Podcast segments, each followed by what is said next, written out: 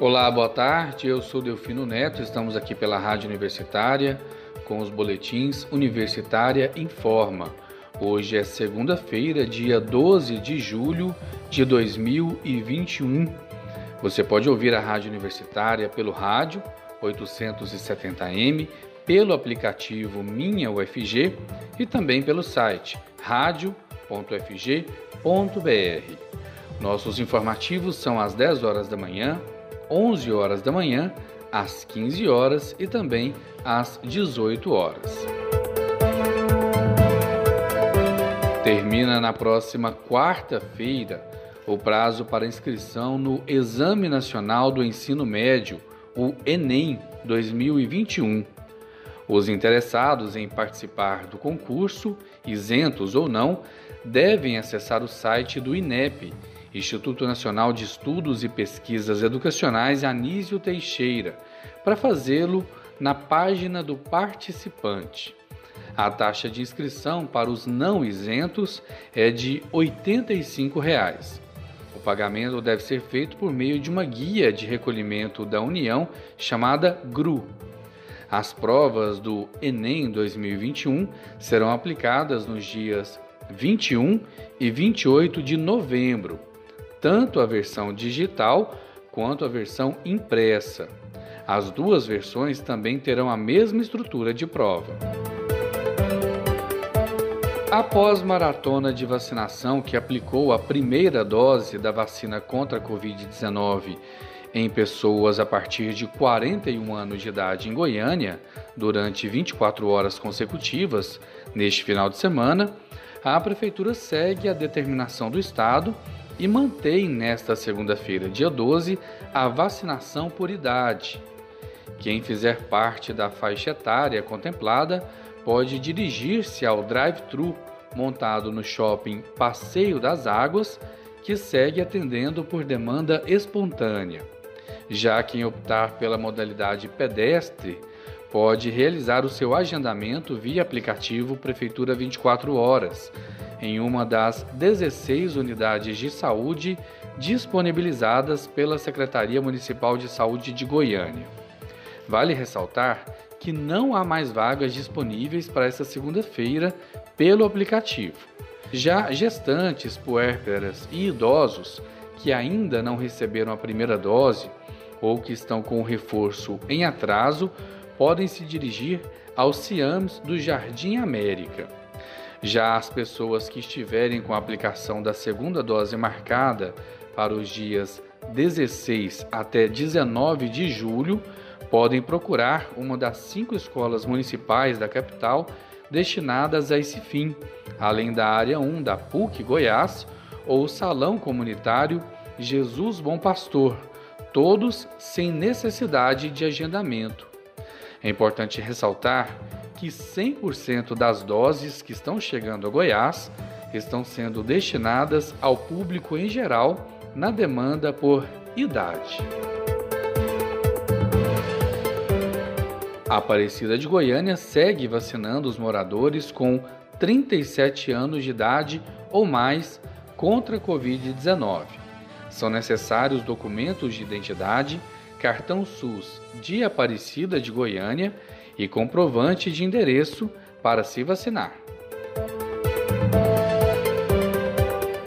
E após devolver na gestão passada ao Ministério da Saúde verba que seria destinada à construção de sete centros de saúde da família, a Prefeitura de Goiânia busca agora recursos de emendas parlamentares junto à bancada goiana no Congresso Nacional para a construção de 12 CSFs, Centros de Saúde da Família, estimado em 19 milhões de reais, cerca de 1 milhão e meio por unidade, que devem substituir 24 centros de saúde da família que atualmente funcionam em imóveis alugados.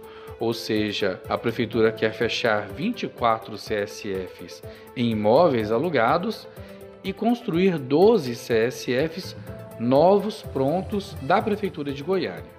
O objetivo é inaugurar as unidades ainda em 2022 e realocar as equipes que hoje estão distribuídas nas unidades básicas de saúde existentes. A Prefeitura diz que os pacientes não serão prejudicados com o fechamento dessas 24 unidades básicas de saúde e a abertura desses 12 CSFs.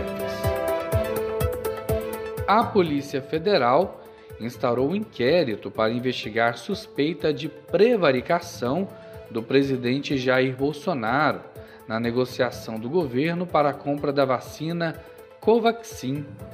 A apuração tem origem nas afirmações do deputado federal Luiz Miranda, que é do Distrito Federal, que diz ter avisado pessoalmente o presidente sobre irregularidades nas tratativas e as pressões que seu irmão, servidor do Ministério da Saúde, teria sofrido para comprar a vacina indiana.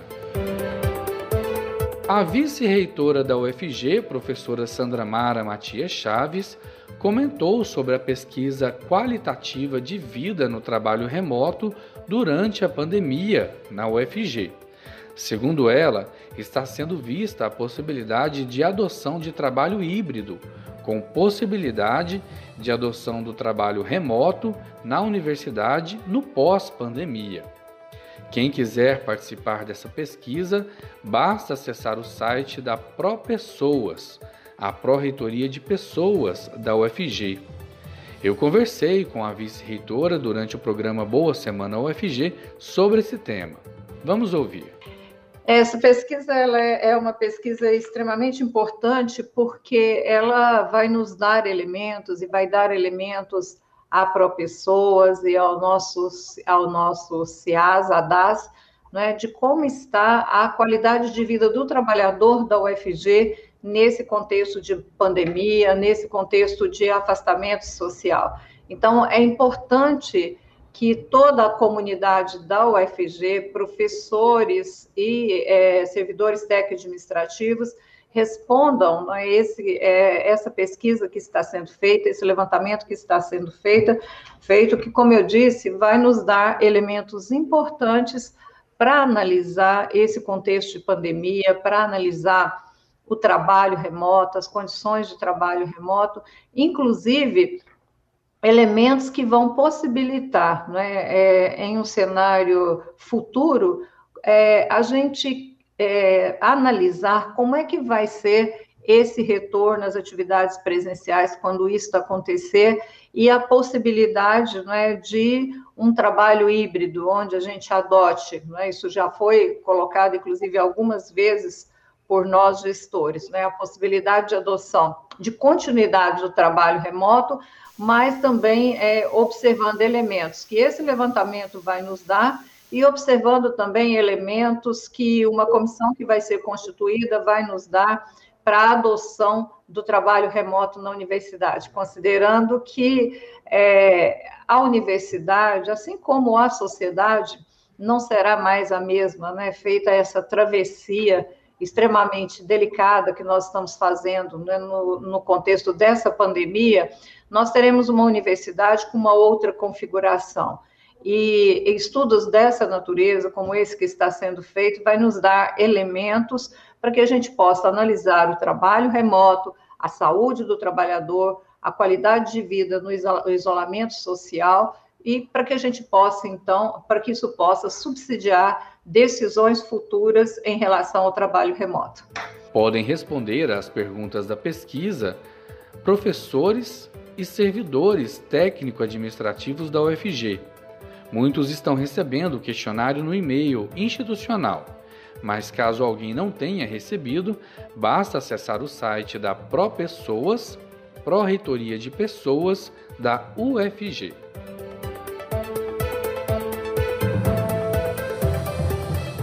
E assim chegamos ao fim do Boletim Universitário em Forma das 15 horas de hoje, segunda-feira, dia 12 de julho de 2021. Outras informações logo mais às 18 horas. Fique ligado em nossa programação pelos 870 AM do seu rádio, pelo site radio.fg.br e pelo aplicativo Minha UFG. Nós também estamos nas redes sociais. Siga arroba a Rádio Universitária no Instagram e no Facebook. E não deixe de conferir os nossos boletins em formato de podcast no site da Rádio Universitária. Os nossos boletins no rádio são às 10 horas da manhã, 11 horas da manhã, 15 horas e 18 horas. Se for sair de casa, use máscara e mantenha o distanciamento de outras pessoas. Eu sou Delfino Neto para a Rádio Universitária.